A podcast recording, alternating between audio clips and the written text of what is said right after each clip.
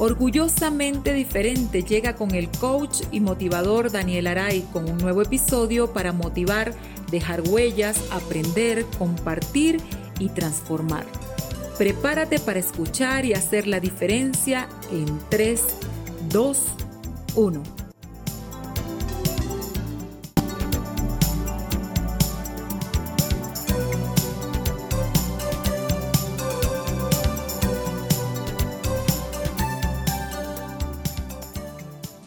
Bienvenidos todos al podcast Orgullosamente Diferente. Como siempre les digo, acuérdense de acompañarnos, de seguirnos escuchando, de compartir los contenidos, de estar aquí con nosotros para que también ustedes puedan motivarse, inspirarse, eh, transformarnos juntos, eh, permitirme eh, seguir cumpliendo la misión de vida, pero también aprender, aprender de tantos, de tantos temas, de tanto enriquecimiento, de tanto crecimiento, eh, donde como siempre les repetiré, como la chicharrita nos transformamos todos. Recuerden ustedes que este espacio eh, lo construimos en conjunto, desde las cosas que podemos aportar, desde las cosas que tenemos para aprender, eso que nos, que nos conecta de verdad Em, para superarnos, para motivarnos, para inspirarnos.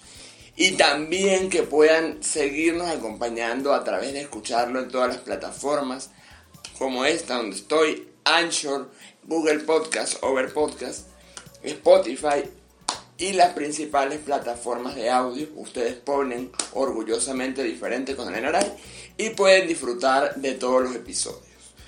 Hoy en particular no, no, no nos están viendo, pero sí nos están escuchando y yo voy a poner un poquito en contexto. Tengo el privilegio de estar haciendo un podcast en vivo y en directo, que para mí eso es un privilegio, aunque esto sea una plataforma de audio. Siempre estar de cerca con el invitado es muy bueno, tiene otra energía. Ya nosotros estábamos casi que montando el podcast detrás de grabación, porque bueno, no, no, no el, personaje maravilloso que tengo el día de hoy, si algo, que, algo nos une es que nos podemos eh, instalar en conversaciones eternas, más bien que nos callen, porque a veces nos instalamos en conversaciones eternas, es una persona a quien yo le tengo muchísimo cariño.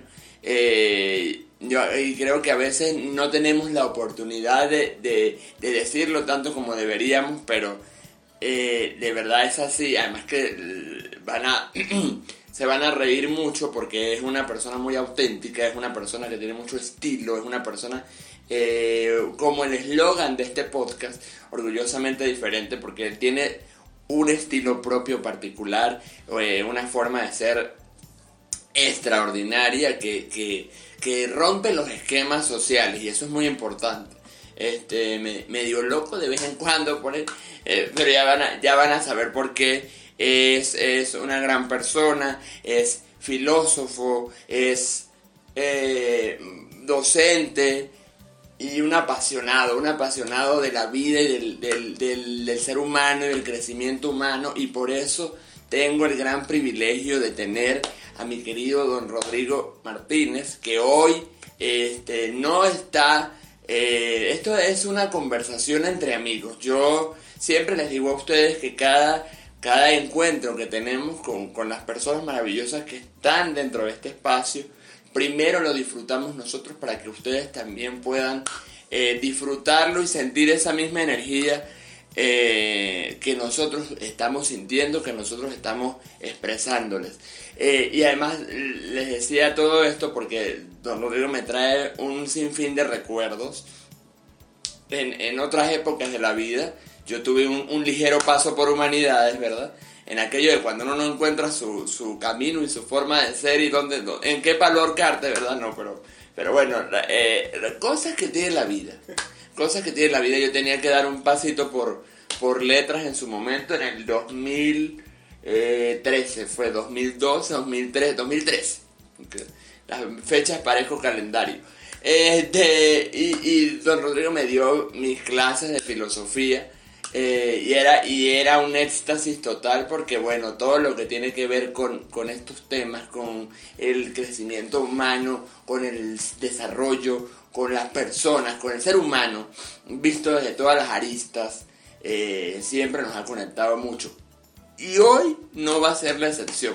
Por eso este episodio se llama Las similitudes entre la filosofía y la vida. Hay gente que dice que la, la vida es una filosofía. Hay gente que este, dice que la filosofía es vida. Yo creo que tiene ambos eh, cierta relación, pero ya no voy a hablar más que parezco presidente de la república, ¿verdad? Pero no de la venezolana. Este, bienvenido mi querido Don a este tu podcast, orgullosamente diferente. Qué maravilla tener la oportunidad de perder la virginidad en un podcast contigo. Esta es mi, mi primera vez. Un coño. Y divertirme aquí eh, y con ese tema que no solo me apasiona, sino que me catapulta a, a todas un montón de posibilidades de, del sí mismo eh, que evoluciona progresivamente en esas espirales ¿no? de, de, los multiversos, este, diríamos. Eh, me, me, es demasiado grato estaba, le comentaba a mis hermanos, le comentaba, hoy voy a perder la virginidad, hoy voy, no entendían qué dice, y, y, voy a perder la virginidad con Daniel, ¿qué problema con me Daniel, metido? con Daniel Aray. No, no, no, no, no, no, este, vamos, no, no hace falta explicar tanto, ajá, sigue. Y bueno, la, la, la, filosofía y la vida, sí, eh, siempre han estado en diálogo. la filosofía brota de ese encuentro con la vida y la vida florece eh, con esas reflexiones que aporta la, filosofía. Correcto, además, bueno, para mí eh, es un placer siempre tenerte aquí. Y cuando pensé en este tema, dije, tiene que ser con alguien que lo comprende y lo viva tan, tan, tan, de manera tan real y tan, tan propia que, que la gente se pueda conectar. Porque justamente eso. Además, eh, yo me atrevería a comenzar por cómo definiríamos nosotros, la, cómo definimos nosotros la vida. Claro, a lo mejor es un concepto muy, muy amplio, muy amplio, pero cómo definiríamos nosotros la vida y cómo definimos nosotros la filosofía y cómo se relacionan, cómo se conectan esos dos elementos. En, tu caso, ¿cómo defines tú la vida y cómo la relacionas con la filosofía? Fíjate, hablar de la vida es, meternos eh, en unas dimensiones que pueden tocar desde lo muy práctico, experiencial, sensorial, eh, lo biológico, hasta el misterio, ¿no? Llegar a, las dimensiones más profundas, eh, inclusive si tener, tener la oportunidad de tocar algo de, de la mística. Eh, porque la vida eh, es algo que, todos vivimos, que todos experimentamos, que todos conocemos, pero que no todos podemos hablar de ello por su complejidad. Por, porque la manera de abordarla es tan distinta, no solo en el cada uno, sino en cada momento. ¿no? Eh, ya que somos seres profundamente complejos, porque somos instintivos, emocionales, intelectuales, espirituales, intuitivos, sociales, eh, y emocionales, profundamente emocionales. somos emocionales. Hay un, hay un viscerales que, yo, hay un ser que yo quiero mucho que se llama Leonardo Calderón, que él dice que los seres humanos somos emoción y realmente somos emoción. Somos e, emoción consciente. Sí, somos... e inconsciente a veces también. La mayoría del tiempo. Pero con el atisbo de poder después recordarla, después pensarla, después reconocerla e incluso rectificarla. ¿no? Correcto. Y, esa, ese encuentro con la vida, desde esa sensibilidad y desde esa sensorialidad y desde esa sentimentalidad, eh, nos lleva a ver eh, muchas cosas, ¿no? Cada, cultura te, dirá de, ella eh, distintas eh, vainas. Mm. Por ejemplo, las culturas semíticas, eh, como la judía, la, musulmana, la cristiana, dirán que no, que la vida tiene que ver con Dios, que la vida es el alma, que, que, es la divinidad. pero hay culturas que son materialistas y entonces somos solamente eh, lo físico, lo que, lo, lo, lo, que tenemos, lo que se ve, lo que se toca, lo que, o sea, lo que representamos, eh, cuánto cuesta, no, no, no, cuánto, no cuánto valor tiene, sino cuánto cuesta monetariamente o físicamente o materialmente el carro, la cartera, la, el celular, el dinero, la posición social, eh, ¿sabes? Esa, esa, ese culto excesivo que a veces los seres humanos eh, tendemos a tener de la, con respecto a la apariencia, con respecto a lo que se ve de fuera y no con lo que se es adentro. Y la filosofía y la vida tienen que ver con eso, tienen que ver con tu adentro, con tu esencia, con tu sentir. Por eso, por eso eh, hablamos hace un minuto de todos esos elementos, porque de eso se trata la filosofía. Cuando nosotros combinamos los dos elementos y realmente estamos aprendiendo, es cuando empezamos a revisarnos internamente y empezamos a descubrir que hay cosas que sentimos, que hay cosas que nos gustan, que hay cosas que no nos gustan, este, que una, que una, que una situación o una persona incluso nos puede generar una emoción eh, más em, agradable, eh, excitante en el buen uso de la, en el buen uso de la palabra Em, emocionante que, que, genere una, una, una, sensación de satisfacción o de bienestar o al revés, que nos genere una sensación de incomodidad o de, o de, o de preguntarnos qué está pasando aquí que no, no puedo manejar esta situación. Pero generalmente yo siempre he creído que, que la gente le teme a la filosofía o, o, o, o, la veo como algo muy, muy soñador o muy abstracto, porque realmente no nos gusta revisarnos internamente y la filosofía y las reflexiones más importantes en la vida te obligan eh, o te llevan a un viaje tan explorado, absolutamente exploratorio que, que es hurgarlos adentro, hurgar las emociones, hurgar los demonios también. Eh, yo siempre he dicho que nosotros tenemos luz y oscuridad, pero también decidimos que sacar. Si queremos sacar más la oscuridad o queremos sacar más la luz. Eso depende de cómo, quieras vivir, pero tenemos las dos cosas. Eh, ya, ya, ya hemos oído eh, reiteradas veces, eh, porque se ha vuelto un cliché, que parte del asunto de la filosofía es conocerse a sí mismo. Decía Sócrates, inspirado en el gran templo de Delfos,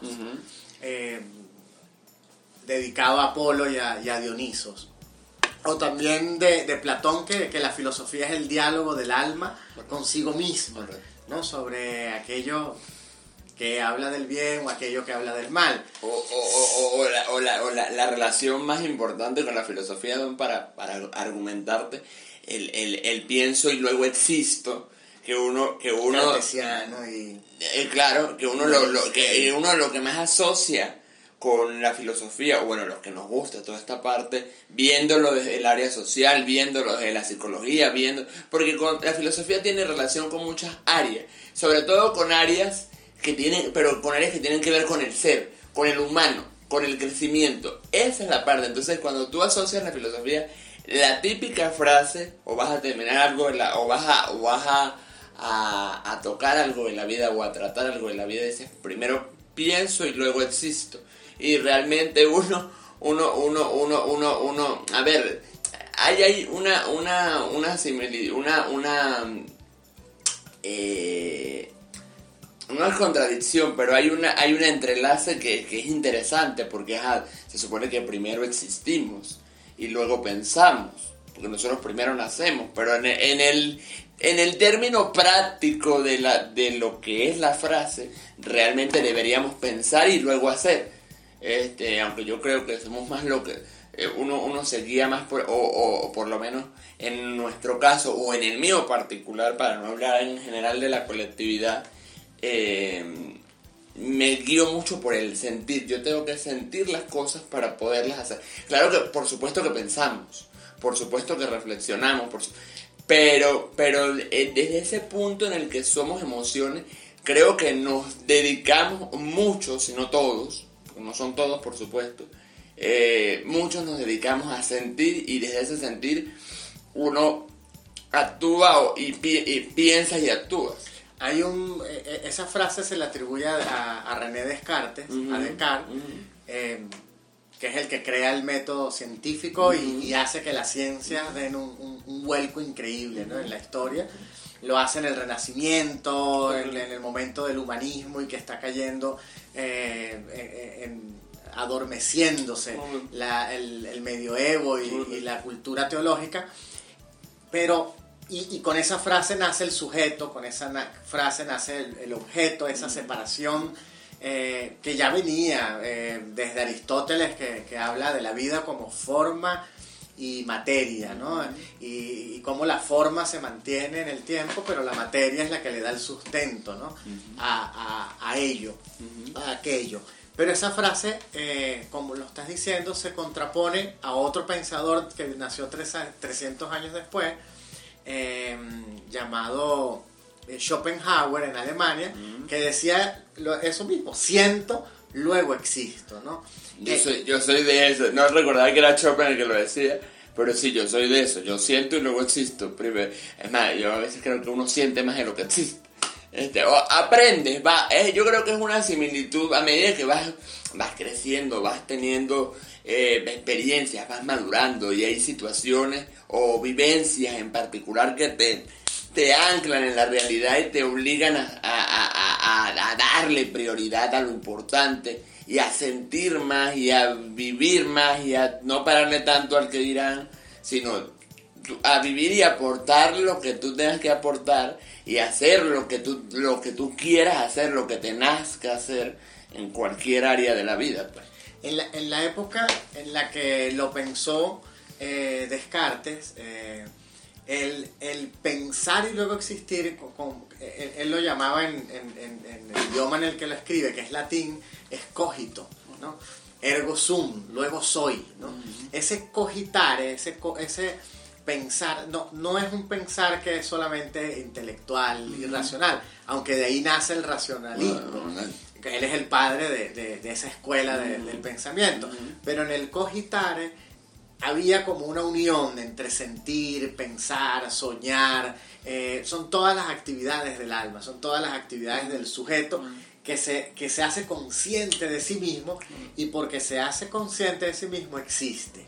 ¿no? No, no, eh, eh, las plantas, por ejemplo, no existen porque no son conscientes de sí. Pero sí sienten las, eh, las piedras y los animales tampoco existirían porque no son conscientes de sí. Eh, los animales también sienten y algunas eh, investigaciones del, mundo contemporáneo midiendo las vibraciones de las moléculas, de los átomos, podrían decir que incluso las piedras se ven afectadas por las vibraciones de, y, los minerales, ¿no? Eh, lo han hecho con el agua, lo han hecho con los cristales, lo han hecho con, y, con los imanes, lo han hecho y logran ver cómo, cómo ellos se afectan, ¿no? hay, un, hay un impacto, ¿no? Entre, entre, la energía que se emana y la energía que ellas reciben, ¿no? Pues no sabemos y la piedra si no, se nos permite decirlo metafóricamente, sentiría como piedra, y el árbol y la planta como planta, y el no como humano, ¿no? El, insecto lo hace en, su mundo entomológico. Don, ¿qué, qué, qué te llevó a, a, o cómo, cómo relacionaste o conectaste la vida como tal los, hechos, las, circunstancias, las vivencias, los aprendizajes, los problemas, los sube y baja de, nuestro diario vivir con la filosofía, ¿cómo los, cómo los, cómo los interrelacionas tú? Para, para, para, porque yo, yo creo firmemente, y, este episodio en parte es para eso, es, para, volvemos a repetir, para, la, para recordarle a la gente la relación que tiene la filosofía y la vida, pero ¿cómo?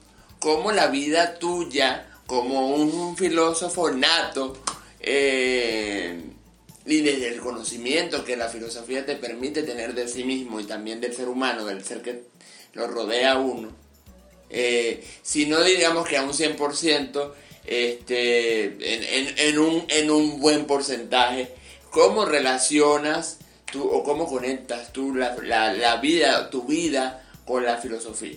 Hay, eh, hay una pensadora muy linda, además que es bella físicamente también, y muy profunda de española, llamada Mónica Caballé, que ella plantea que había, este, desde los, los inicios, se crearon como dos escuelas.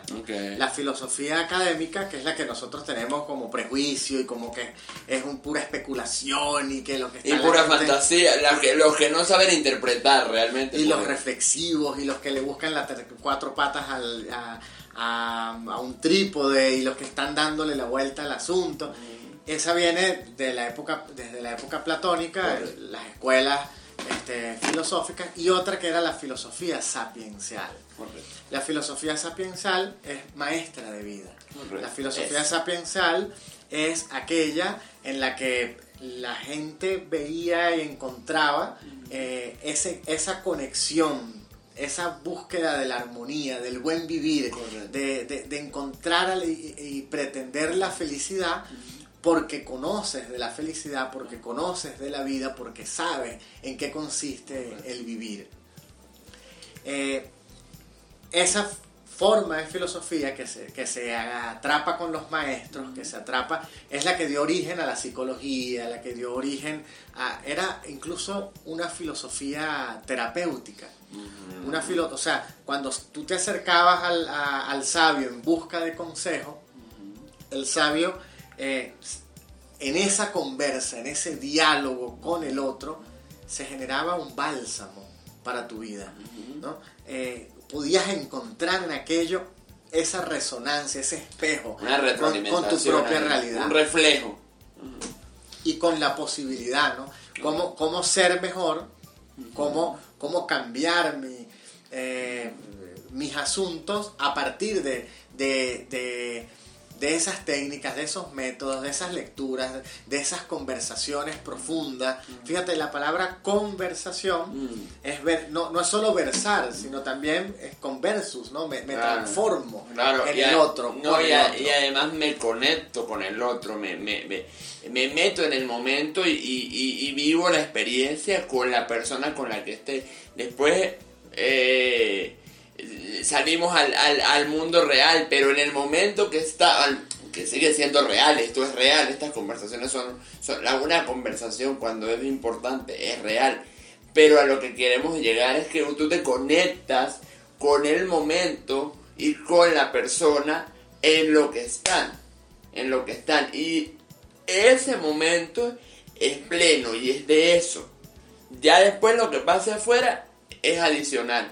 Pero es ese momento en el que tú te conectas con el otro o con la otra, dependiendo, este, y qué te está enseñando, y qué te está diciendo, y qué te está reflejando, o qué le está reflejando tú a él o a ella. Kant, por ejemplo, tenía una frase, él como, como uno de los grandes pensadores de la ilustración, que, que decía, no, atrévete a pensar por ti mismo. Entonces, eh, nosotros a veces lo que hacemos es tomar prestado de, la cultura, de la sociedad, de los medios de comunicación, de las redes sociales, de, la película que nos gusta, de la serie de Netflix. De, o de la persona que admiramos. Y nos vamos quedando y mimetizando, ¿no? Y, convirtiendo en camaleones del proceso, pero no, no estamos nosotros. Y eso va generando aquellos vacíos, ¿no? De, de ser, ¿no? Hay un poeta bellísimo del, mundo griego llamado Píndaro, mm. que, en una de sus frases dice, atrévete a ser el que eres, mm. pero atrévete a ser. Y, cuántos de nosotros a veces queremos, soñamos, este, lo visualizamos, hasta lo ensayamos y cuando llega el momento no se da, y no se da y no termino de, de, de salir de salir del closet de mi propia alma, del closet de, las circunstancias, del closet eh, no de la sexualidad solamente, del closet social, del closet espiritual, del closet intelectual, del closet de los... De los... A, mostrarte tal cual, eh, eh, ese es el punto, allí está, eso es lo importante, que lo que pasa es que, ¿sabes que Dentro de esta comprensión de lo que es la vida, Don, tenemos mucho culto por el que dirán cuando empezamos a deslastrarnos de qué importa lo que digan los demás. O sea, Sí importa, por supuesto que importa, pero no te puede importar tanto a tal punto de dejar de vivir o dejar de existir o dejar de sentir o dejar de ser y hacer porque me va a decir, porque me va a criticar, porque me, eh, me va a etiquetar. ¿Qué importa? Que cuando entendemos que la etiqueta no es más que eso, es una etiqueta que si, si, si, si no se sabe manejar bien, por supuesto puede tener eh, sus consecuencias no tan, no tan positivas o, no tan agradables. Eh, pero sí es verdad que tenemos que tener em, ese, ese, ese punto de, de, la vida que yo creo que no va con la edad, sino con las vivencias que te tocan, de que ya no te interese. Sabes que el que es, el que está, está, el que no está, no está, el que te va a querer, te va a querer y el que no también y así te pasa a ti. Y no se trata, como yo le decía a la gente, no se trata de ah, que, eh, que, el hecho de que yo no quiera a alguien o que alguien no me guste, que yo me voy a joder en esa persona o que yo me voy a ensañar en esa persona, sino simplemente tú tienes tu camino yo tengo el mío, vamos en paz. ¿Entiendes? Ni, ni yo me meto contigo porque no tengo nada que aportarte eh, si la conexión no se da eh, ni tú te metes conmigo porque no como no hay como no hay clic pues no tiene por qué haber tampoco lo otro este y en eso es en lo que la, filosofía cobra un hace de puente ¿no? por la vida ¿no? porque te enseña a pensar por ti mismo te enseña a sentir por ti mismo te, te lleva de, de la inmadurez de simplemente ser receptáculo y repetidor a, encontrar con, ese algo auténtico que, no importa si, la cagas, no importa si eh, la pones, no importa si es lo que pero fue, ¿no? Y, esa, esa conexión con, con ese yo auténtico que pensó, que sintió, que actuó, que hizo, que, que creyó. O sea, fíjate que la mayoría eh, nos quedamos en el nivel de la información. Buscamos información y esa, en esa superficialidad nos sentimos muy bien. ¿no?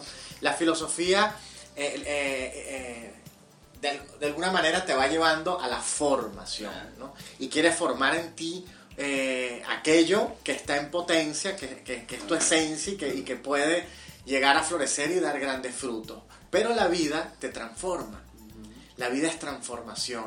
Entonces, de, esa superficialidad informada a la formación y a la transformación, pues entras en, otra espiral. Te, te, pone en perspectiva a qué estoy haciendo, quién soy, eh, dónde estoy, o, o, o esa que es poderosísima. Estoy donde quiero estar, que es muy diferente, porque es eso, que yo te que, la conversación, que el, diálogo, que la, frase te ponga a pensar, te ponga a sacudirte y diga, mira, tal, si estoy bien, me falta un poquito más, vamos a arreglar esto, o, o por aquí no es, mejor me meto por este canal realmente eso. Eh, y de eso no solamente se trata la filosofía, se trata la evolución humana, el crecimiento humano. El de, ¿Por qué se le llama desarrollo personal y por qué se le llama crecimiento personal? Porque se supone que yo eh, adquiero otras herramientas, adquiero otras creencias que me permiten eso, despegar, evolucionar, eh, hacer, hacer cambios o no repetir cosas o, o, o conectarme siempre en, la mayoría de lo posible eh, con las cosas que me generan bienestar y no con aquello que me genera dolor. No porque el dolor no existe, claro que existe, por supuesto, y todos tenemos eh, blancos y negros y buenos y malos. Y además la vida es eso. También te enseña que tienes que aprender y que, la vida también tiene su, toque de realidad en el, con el cual tienes que aprender a vivir. Pero también qué estás haciendo para eh, procurar el bien. No solamente el tuyo, sino el colectivo pero obviamente buscando siempre eh, o trabajando siempre en el personal para que el colectivo pueda ser una consecuencia. Porque la filosofía, más que dar respuestas, que es lo que mucha gente... Te hace preguntas. Cree, la filosofía es, lo que te lleva es a, o lo que te invita es a aprender a pensar. Es aprender a desaprender es aprender a preguntar. ¿no? Son más preguntas las que llegan cuando, cuando nos, nos zambullimos en el océano de, la filosofía eh, que las respuestas que vamos encontrando. ¿Por qué? Porque la filosofía no son ni los filósofos ni los libros, o sea, ella no existe, La como tú no la encuentras la en gente, la calle. Es la gente. Es La gente y sus historias y sus vivencias. lo que hay es el filosofar, ¿no? Lo que hay es, o sea, un título no te hace, o sea, tú puedes ser filósofo, por ejemplo, yo soy, yo hice doctorado en filosofía, chévere, ten- soy, te- llegué al, al- último nivel, Al máximo. pero, pero, pero no, no está en eso, ¿no? Sino, sino en En tu el, experiencia, en tu, en tu vivencia, en tu práctica en que, y eso es hermoso con la vida, y en tu aprendizaje interno también. porque la mayoría nos vamos quedando en la vida recorriendo los caminos conocidos. Pero la vida La, la amada zona de confort. te lleva siempre más allá, ¿no? El horizonte se va expandiendo en la medida que caminas y la filosofía te, te impulsa hacia lo desconocido, te, te, te zambulle a- analizando, interpretando, reflexionando, haciendo catarsis, eh, a otros derroteros que, que- que no son el, el común, que no es el que ya está dado. Correcto. Don, ¿cómo, cómo, cómo has involucrado tú al, al, al, entorno, a, tus hijos, a, tus padres, eh, a, tu, a tu círculo de amigos, que no sé si a, a lo mejor la gran mayoría son filósofos, eh, pero seguro también hay otra buena mayoría que no lo son y no por eso dejan de ser más o menos amigos. Pero ¿cómo les has inyectado tú un poquito de ese, de ese don eh, sin que ellos sean precisamente eh, filósofos o doctorados o que crean en esto? Pero tú desde tu, desde tu forma de ser eh, les, has, les has imprimido algo de eso para que desde cada uno, desde su concepción y desde su, desde su propia vivencia y desde su propio aprendizaje pueda tomar algo de, algo de allí. Hay, hay, hay dos pensadores que abrieron un camino muy bello. Uno eh, es, por ejemplo, Aristóteles y, y- y- por ahí se fue Hegel y Marx y hablaban de lo dialéctico. ¿no? Y la dialéctica, eh, que es una forma del diálogo también, que es un encuentro entre la tesis y la antítesis para buscar con, e- con esos opuestos una síntesis Correcto. que se vuelve a sí mismo una nueva tesis para otra antítesis y va el camino del, del- del diálogo dialéctico. Hay otro pensador más contemporáneo, eh, francés, que está vivo, tendrá 99 años o algo así, eh, que se llama Edgar Morin. Morin se escribe. Y Morin, eh, como se pronuncia, eh, hablaba no de la dialéctica, sino de la dialógica. Y en la dialógica es un encuentro con la diferencia. El otro distinto eh, se acerca a ti y tú puedes crecer sin, sin, sin necesidad de asumir eh, las posturas del otro. Sino simplemente escuchar. ¿Qué me ha pasado a mí en, en mi camino con mis chamos? Con el, eh, me ha pasado que, que yo soy muy dialógico, ¿no? Y, y- y mis diálogos, mi, mi forma comunicativa, mi, mi- mi- mi ser este, parlante, eh, se mete con el otro y arremete y busca hacerlo pensar y vivir otras cosas. Y además aprender de aquel que, que no, que, que no trae lo obvio, que no trae lo que yo estoy viendo, ¿no? Eh, yo soy muy constructivista en ese sentido, ¿no? Yo creo que todos nosotros eh, vamos construyendo la realidad y no es la realidad la que, la que nos Nos construye, sino que, que es tu manera, Es tu acción la que va tus a emociones, tu- tus vivencias, tus caprichos, tus deseos, tus ganas, tu- tus frustraciones, tu historia, ¿no? Eh, las que, las que hacen que en tu encuentro con, con la realidad dada, con el fenómeno de la realidad, eh, que es la vida, eh, tú mismo la tiñes y la, y la transformas, ¿no? Yo, el, el- mi primera tesis de, de doctorado, que fue en, en educación, fue una tesis muy contemporánea que era en epistemología, pero una epistemología creativa y una epistemología que partía desde el ser y que, y que buscaba trascenderse a sí mismo, ¿no? Eh, yo lo llamo onto-transepistemología Ok. creativa.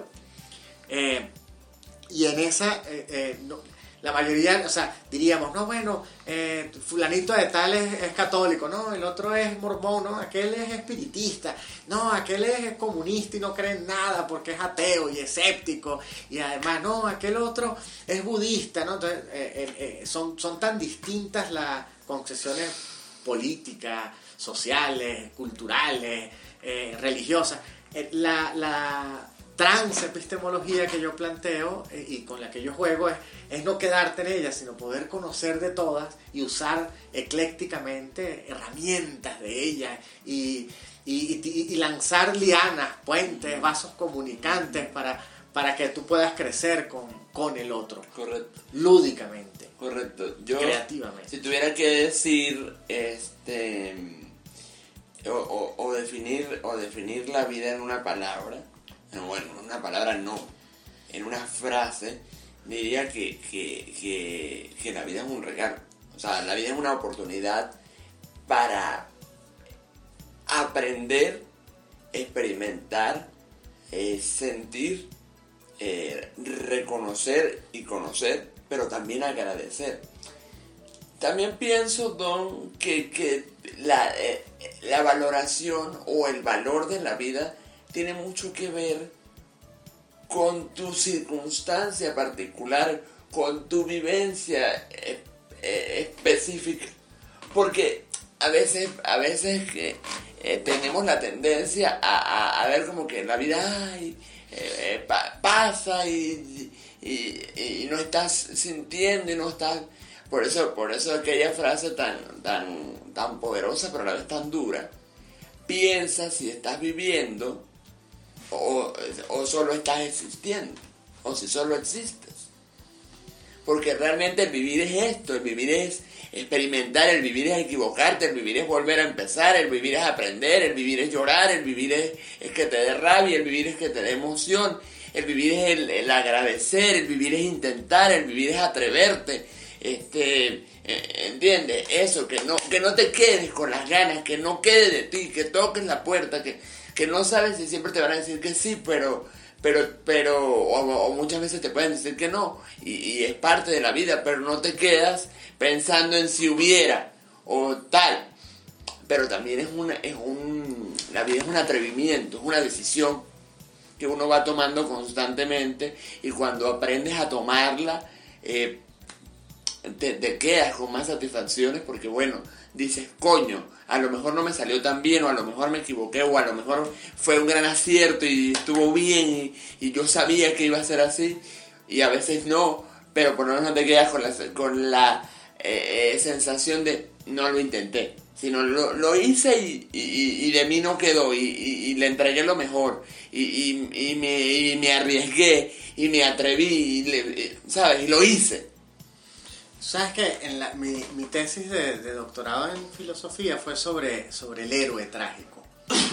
Y, y el héroe trágico está muy cercano a, lo que estás diciendo. Es una tesis en Nietzsche mm. y en un, en un poeta antiguo que se llama Arquíloco de Paros, que, que, que es un vacilón porque podríamos decir que no, no solo con él nace la, la, el autor, él fue el primer autor, y nace la, la poesía este, que habla de su propia vivencia. ¿no? El autor, eh, antes de él estaba Homero y, los poetas trágicos y otros y no sé qué, pero el, todos ellos hablaban del héroe, que era un héroe épico, era un héroe que, que, iba a las batallas y que tenía que morir para, para volverse héroe.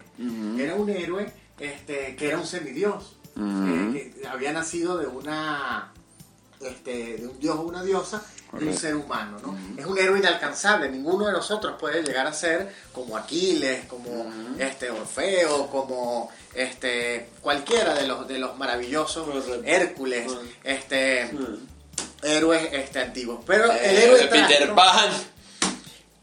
Pero el héroe trágico es humano. El héroe trágico tiene que equivocarse, tiene que padecer y además no puede morir. El héroe trágico es un héroe, es un, es un héroe real. Es, lo más cercano a la realidad. Soy yo. Somos cada uno de nosotros. Somos cada uno. Y es un héroe que padece la vida. Pero vive también. Pero en ese padecerla la supera. O sea, el obstáculo y la tragedia no es lo malo que le ocurre, sino es cómo él Lo logró salir de aquello aireado. ¿no? Eh, hay un filósofo español que, que hablaba de lo primero que decía en este último pregunta, que él dice, su frase que, con la que se eternizó, eh, se llama Ortega y Gasset, son sus apellidos, este, es yo, yo soy yo y mis circunstancias. En cambio, hay unos pensadores del, eh, chilenos eh, que, del- que so- murieron ahorita, hará unas, unas décadas, eh, biólogos, neurofisiólogos, unos pensadores increíbles, epistemólogos desde la biología, que son Maturana, Humberto Maturana y Francisco Varela. Ellos plantean que no, que no soy yo y mis circunstancias, que las circunstancias están allí, pero que el yo es autopoyético. Es decir, es auto de, de yo, de- del sí mismo, y poiesis que significa crearse, producirse. El yo se está autocreando.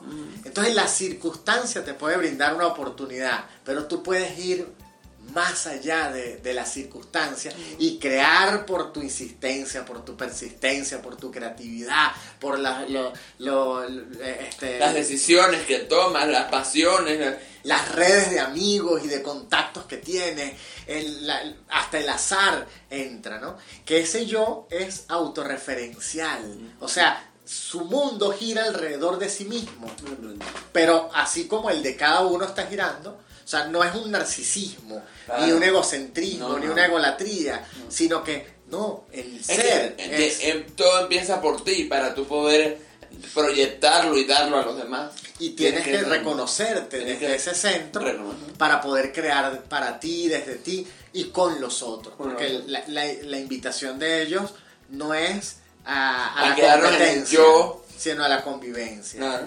No es a la dependencia, a la independencia eh, en la que estamos separados y excluimos al otro y somos indiferentes, sino es a la interdependencia. Claro, a, a la, a, la, a la co-creación, a la integración, a la, a, la, a la relación constante, porque como seres humanos o seres sociales vivimos en interrelación todo el tiempo. Tú vas, yo siempre pongo este ejemplo porque es muy claro. Tú vas a la farmacia y hablas con el de la farmacia. Tú te montas en la buceta y vas, agarra tu platanito que te ve ahí como un perro regañado. Este, eso no se va a oír y si no estamos, mira, aquí nos, tenemos una tenemos una mesa con cafecito, con, con una con una tortilla que en María le llaman mantecada, con una bolsita de tostones y café. Lo que nos faltó fue el agua para hablar de paz. Pero ah, exacto, el- pero el, pero el, pero el- el- el jefe del podcast se vino sin agua. Este, medio loco también. Pero aquí lo estamos disfrutando todo. Eh, ¿Qué era eso? ¿Cómo, cómo eh, se, se conecta? ¿Cómo se interrelaciona? Tú vas y, y generas lo que decías. Generas un círculo de amistades y generas, y generas eh, y tienes en- dentro de tu familia aquel primo o aquel tío o aquel sobrino o aquel hermano o aquella persona especial para ti con la que siempre quieres estar eh, porque porque se conectan porque se identifican porque porque se parecen de cierta manera aunque no exista aunque no existan dos Daniel Aray aunque no existan dos Don Rodrigo aunque no o sea, aunque las personas no se repitan pero sí creo que, que cuando hay demasiada afinidad es porque de cierta manera esas personas o esas personas se parecen en algo a ti y tú te pareces en algo a ellas. Tanto para lo bueno como para lo no tan bueno. Pero esa es. Ahora, ¿cómo, cómo viéndolo desde el, desde el, desde el constructo, eh, me robo tu frase, desde, desde, el, desde lo real? Eh, ese, ese fantasma real del que tú hablaste hace un minuto, ¿cómo, cómo lo relacionas? A ver, eh, ¿cómo te, te dice la, la gente en la vida? Ajá, aplícale la filosofía a- a- al, al contexto real, aplícale la filosofía a, la, a, la- a las adversidades, aplícale la filosofía a- a- a los, a los elementos externos que no podemos controlar eh, sí, sí se, sí, sí recuerda Don el, el, el, la filosofía cuando está en un momento de de, de, de como le digo yo a la gente. Además, te hago esta pregunta porque cabe muy bien en el sentido de que yo siempre le he dicho a la gente que no por dedicar, no por, perdón, no por dedicarnos a esto, vivimos en un mundo happy fit. O, o, somos ahí como que vivimos en una nube y estamos en la estrellita y ahí sí, ustedes nunca, nunca se arrechan y nunca se molestan y nunca han sufrido.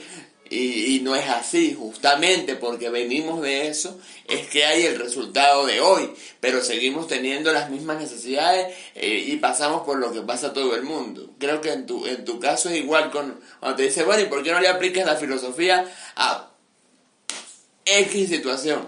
Hay, hay un poeta latino, romano, bellísimo, que, que tiene una frase que a mí me encanta, que dice, nada de lo humano me es ajeno. Es decir, en la vida cabe todo, ¿no? Y vienes a vivirlo todo, ¿no? Tu, tu, vida es el viaje de la conciencia que va aprendiendo y desaprendiendo, como dice Raiz Andrade, mi madre. La madre de, Don. Y que, le mandamos un saludo que seguro va a disfrutar este episodio, esperemos. Y de la que yo soy discípulo e, e hijo, este, y colega, este, ella, ella eh, eh, plantea que también vinimos a desaprender.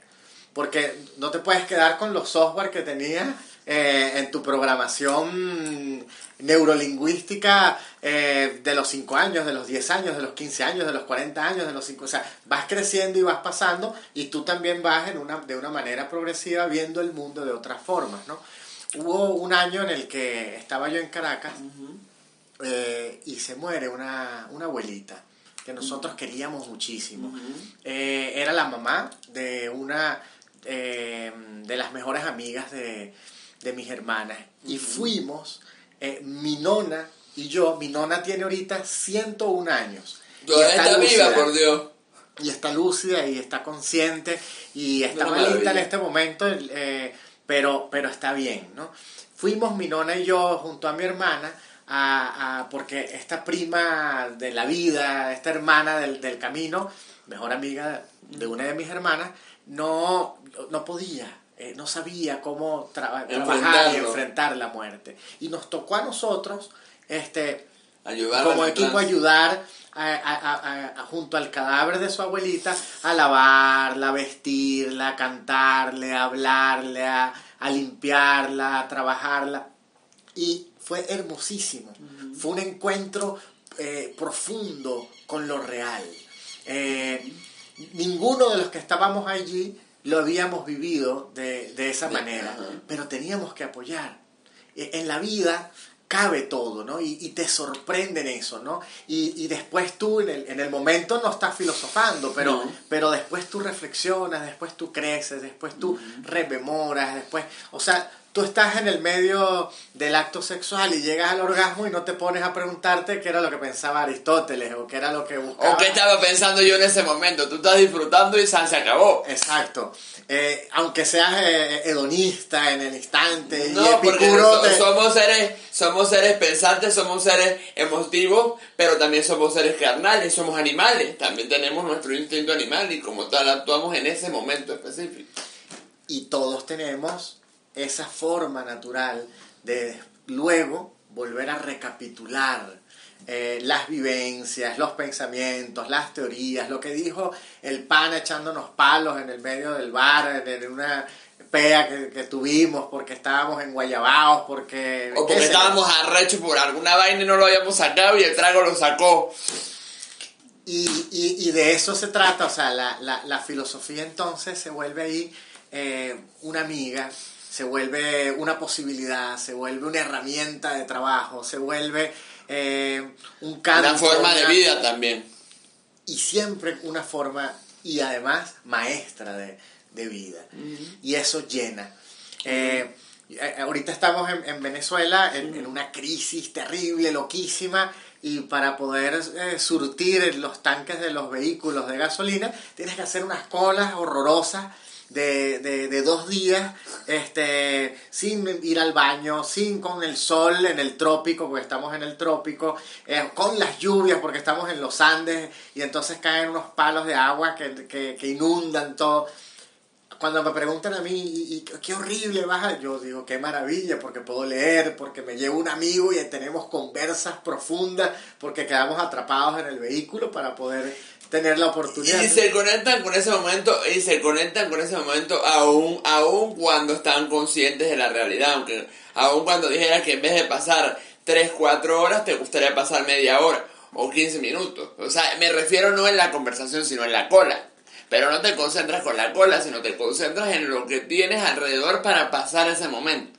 Obviamente estamos hablando de vivir y de, un vivir reflexivo que está ahí puteando a aquello otro, pero, pero sin dejar de, de que esto... Que la situación te supere o te domine. Sino enriquecerte con ella porque puedes estar más allá de ella. ¿no? Y eso es lo que hace la metafísica. Las metafísicas lo que hacen es llevarte un paso más allá de la física, de la realidad, de lo palpable, de lo, de lo que está eh, allí. ¿no? La, metafísica te, te, da un salto a otras formas posibles porque te llevan al ser, porque te llevan al, al encuentro con lo, de lo trascendente, de lo inmanente a lo, a lo trascendente.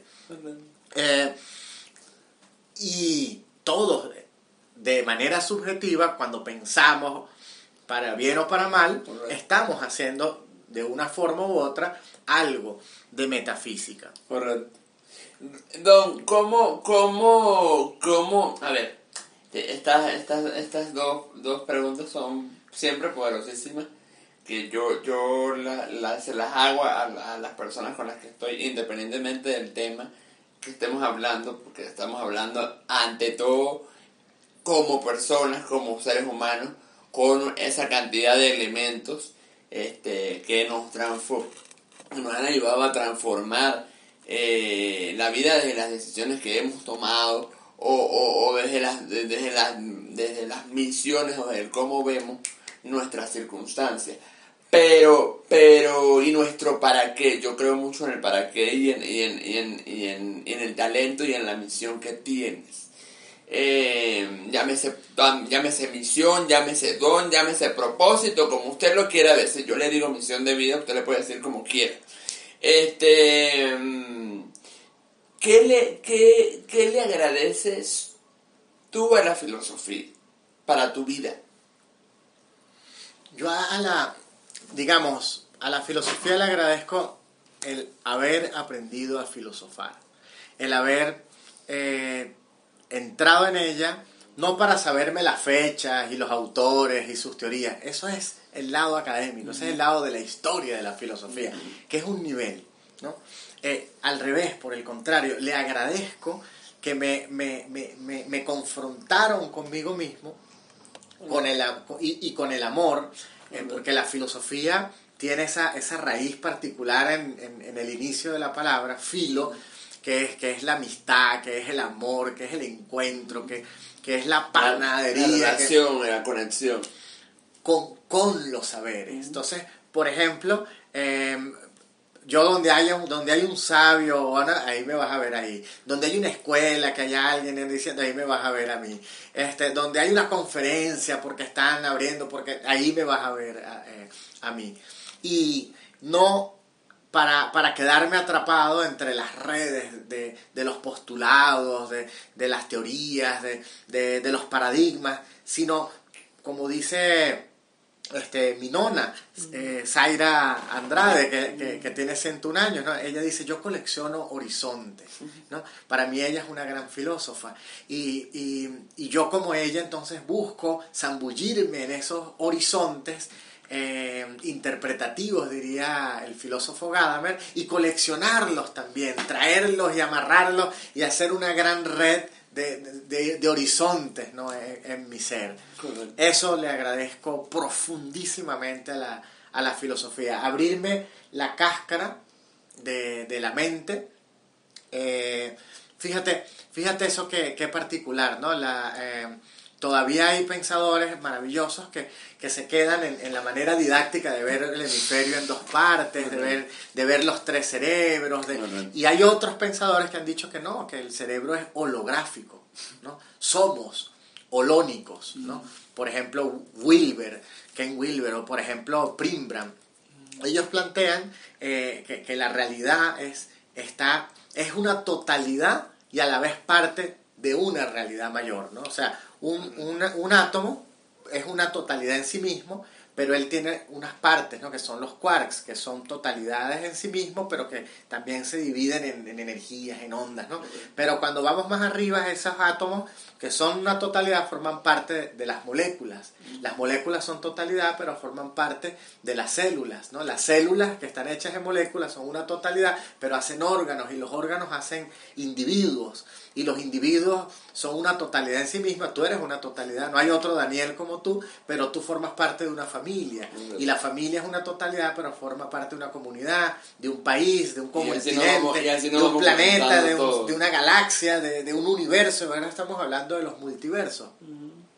el, el, y, y, en esa manera de ver el mundo holónicamente y entrelazado, eh, no, o sea, se nos abren posibilidades porque no te quedas en tu, en, tu cápsula, en tu propia totalidad, en tu burbuja. Sino aprendes a ver otras realidades, aprendes a ver otras historias, aprendes a, a sentirlas, a, sentir, a burlarte de ellas, a hacerles bullying. Yo creo que, yo creo que, yo creo que he creído firmemente, Don, que, que tú empiezas a, a, a, valorar y a ver la vida, o a ver la vida no, sino a comprender el mundo en el momento en el que tú ves las realidades de otros de cerca.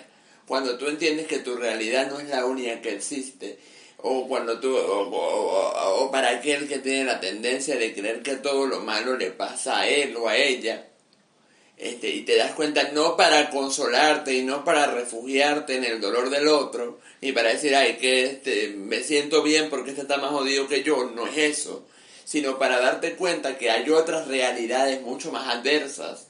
Pero la gente tiene unas características y una, y una fuerza interna y una actitud tan poderosa que sale de las vainas más em, duras o complejas que tú puedes ver de una manera tan, tan airosa porque tienen ese impulso, tienen ese espíritu, tienen esa fuerza interna, tienen ese esa voluntad esa voluntad, exacto, de salir de allí. Además porque yo creo que fortaleces tu parte interna, tu, tu ser, tu corazón, tu fe.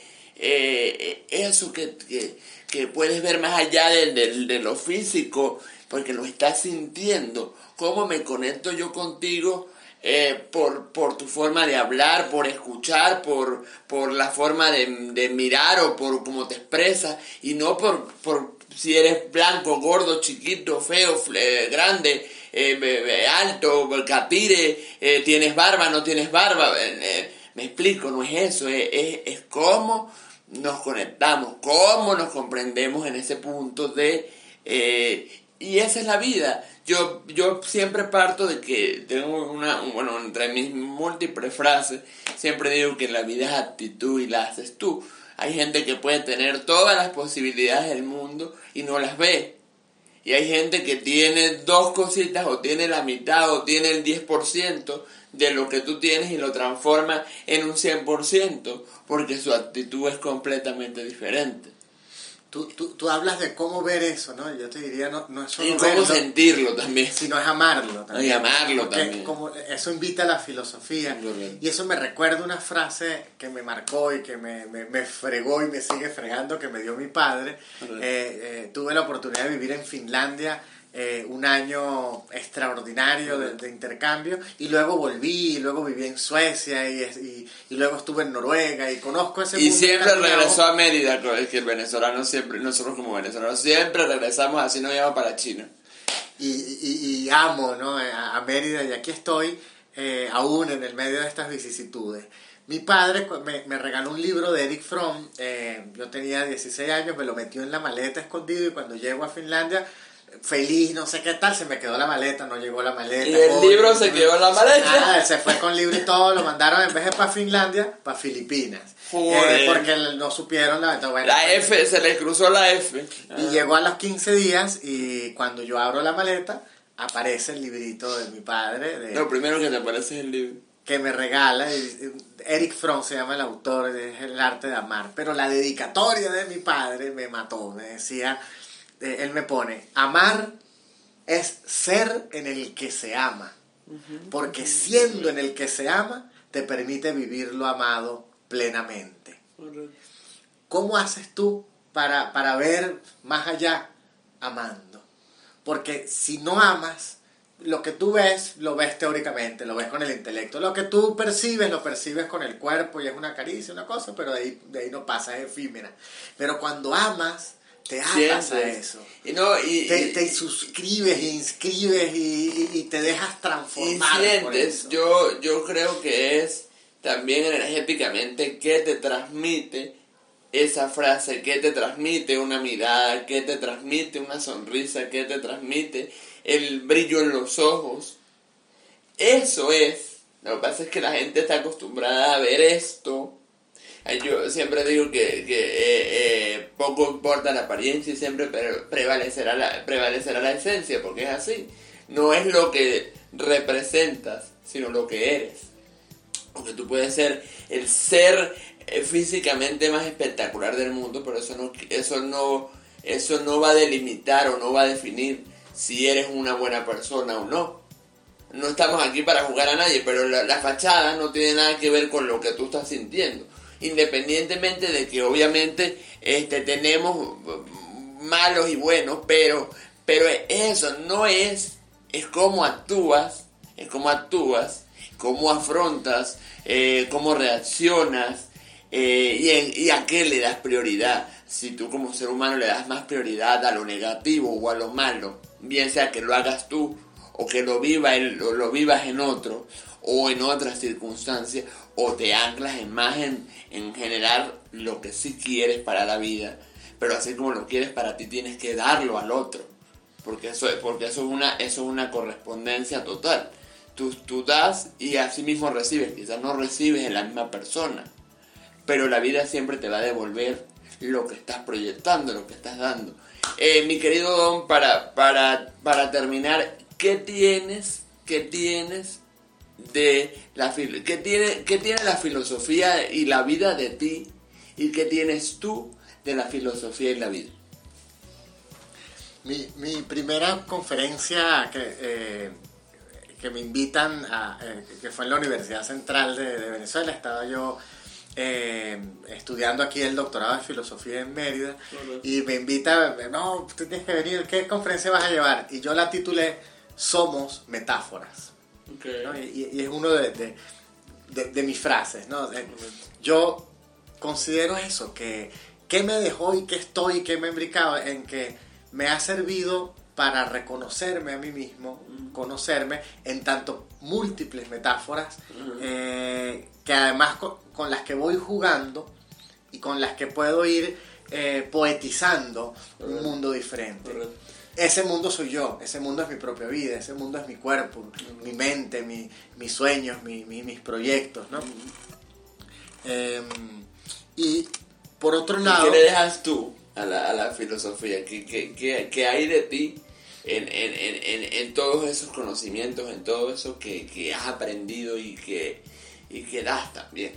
Porque, porque yo siempre he pensado que tú, tú le entregas como ser humano eh, el, conocimiento y las oportunidades te entregan cosas, pero tú también le entregas cosas de ti a esas oportunidades. En este caso, ¿qué sientes tú eh, que le has entregado a la filosofía que ya estaba en ti y tú se lo diste a la filosofía o lo terminaste de complementar desde la filosofía?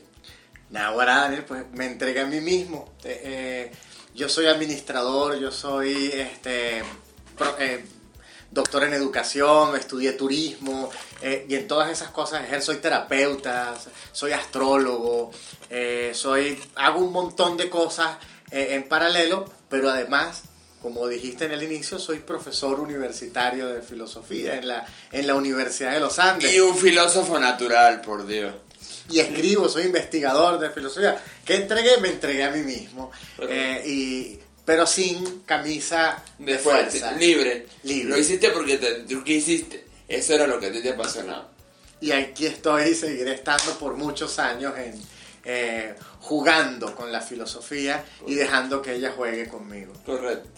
Me encantó tenerte. Gracias, gracias, gracias. Estoy seguro totalmente que, que le vamos a dar y le van a dar eh, muchos de los que nos van a escuchar el sentido que tiene la vida como tal y el sentido que tiene en la filosofía. No porque nos, quizás no es que no van a salir 20 eh, filósofos o quizás sí este, pero sí vamos a, vamos a sumar herramientas, al final de cuentas, a, nuestro aprendizaje, a nuestro agradecimiento, a nuestros elementos, a nuestro bienestar, que yo siempre procuro eh, conectar con eso y de mandarle ese mensaje a la gente que busque su bienestar personal desde la herramienta que tenga, que pueda, eh, porque al final pues eso es lo que queremos todos consciente o inconscientemente, directa o indirectamente, sentirnos bien. Nadie quiere sentirse mal, o por lo menos no de manera consciente de que, ay, yo quiero, yo quiero sufrir, aunque yo pienso particularmente que hay algunos seres humanos que la autoflagelación también la toman como una forma de vida, pero en líneas generales el ser humano siempre busca el bienestar y la filosofía pudiera ser o es en, en, la en la mezcolanza o en la interrelación que tiene con nuestra propia vida, que es lo que está ocurriendo aquí y ahora, este, y lo que ha ocurrido y lo que hemos aprendido y seguimos aprendiendo. Este, eso es la vida. De verdad, gracias, gracias a todos. Eh, recordemos lo importante de valorar, de diferenciar dónde estamos, qué estamos haciendo y qué es la vida para cada uno de nosotros, eh, viéndola como concepto de vida o asociándola en este caso con la filosofía. No olviden tampoco eh, acompañarnos, escucharlo, replicarlo donde estén, eh, compartirlo con otro que ustedes puedan sentir, que, ustedes puedan sentir que le puede funcionar esto.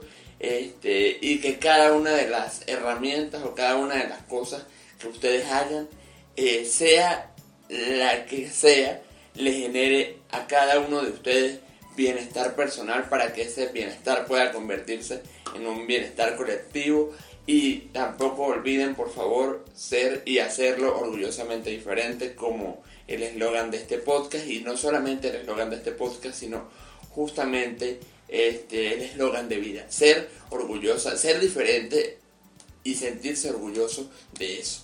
Un abrazo a todos y gracias. Ya. Este, gracias, eh, Daniel, por eh, regalarme esta hermosa oportunidad, por perder la virginidad contigo, por ver a la filosofía eh, y a la vida, hacer el amor entre los oyentes de este maravilloso podcast, tú y yo. Gracias, gracias, gracias. Gracias a todos. Nos escuchamos en el próximo episodio.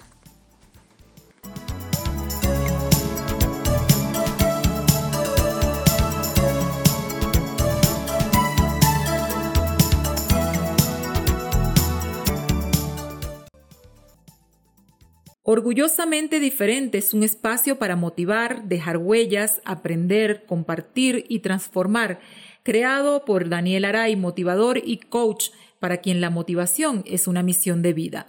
Síguelo en las redes, arroba con Daniel Aray.